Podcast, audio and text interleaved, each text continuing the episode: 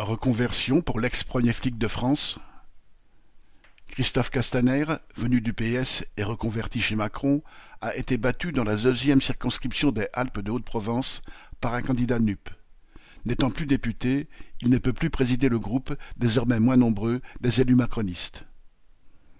Castaner s'était illustré lors de son passage au ministère de l'Intérieur par la répression des Gilets jaunes, le nombre de mains arrachées et de personnes éborgnées par les tirs de sa police. Ce vote, qui sait, est peut-être un retour de bâton, pardon, de matraque.